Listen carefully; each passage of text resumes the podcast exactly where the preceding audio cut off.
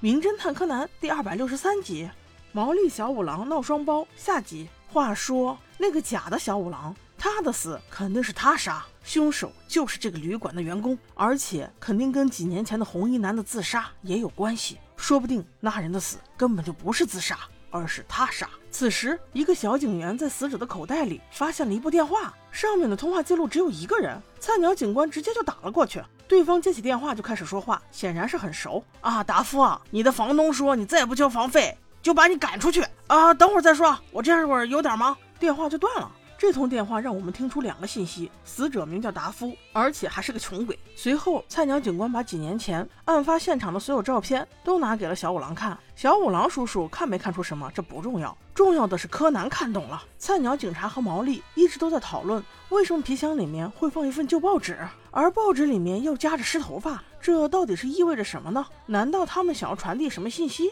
这把柯南给急的，赶紧过去给他俩提示啊！叔叔，这个报纸上不是有一个人叫赤城丸吗？他不是夺得第一名吗？为什么要写前五的字样？而且报纸的背面右边起第八个孔还打了洞，这都是什么意思呀？毛利和菜鸟反复研究了一会儿，回答道：“这跟你有什么关系？你个小屁孩又来插嘴，一边玩去！”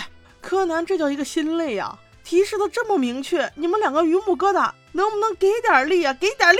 柯南一想，这样不行啊，算了，换一个计策，将计就计。于是他不动声色，让这个菜鸟警官随便折腾。警官把所有人都一直留在晚上，一个一个询问口供。虽然没有什么用，但是也算是拖住了凶手。等柯南布置好以后，他就用毛利叔叔的声音给菜鸟警官打了个电话，说是一切都安排好了，现在你可以回警局了，一切依计行事。于是菜鸟警官就假装回警局，开车走了。这时。那个真正的凶手就上钩了，然后就是静静的等待，在一片漆黑的森林里，安静的就只能听见有一个人蹑手蹑脚的走了过来，似乎有着方向的指引，一步步的摸索着，直到他露出了为了狞笑展现出的一口白牙，在一片黑暗中，只有一双充满欲望的眼光和一张邪恶狞笑的嘴，一铲一铲在挖着罪恶。没一会儿，那人就捧着一个包袱，简直就要欢呼雀跃了。对。这五年来的阴谋，也许为的只是这一刻。当他把包袱打开，看清楚掉出来的全是石头的时候，简直都要惊呆了。这这这，怎么可能？而正在此时，不远的地方竟亮起了一盏大灯。原来真的是他，不是旅店老板，也不是第一个发现尸体的人，而是那个处处干活第一名的旅店的小服务员。他这几年可是一直在做潜伏工作，就等着挖出财宝的这一天了。而此刻。站在灯光背后的就是菜鸟警官，他手提着一个塑料袋，里面竟装了一亿元现金，这就是妥妥的证据啊！原来事情是这样的，这人就是五年前和那个红衣男子一起犯案的同伙，他们绑架威胁了受害人，并且勒索了一亿元现金。但拿到钱之后，他们才发现这些钱是连号的，于是二人商定把这些钱藏起来，五年之后再一起来取。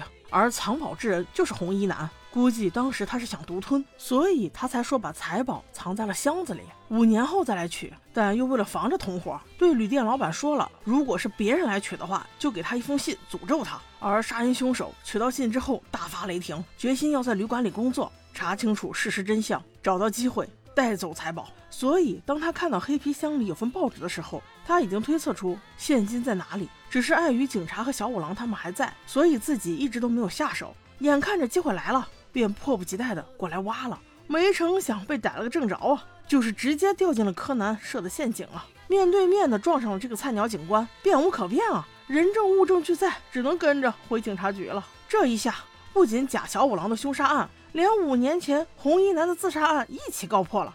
这菜鸟警官咋这么好命啊？可比高木警官是好多了。这同样都是菜鸟，高木你可长点心吧！好的，我们下期见。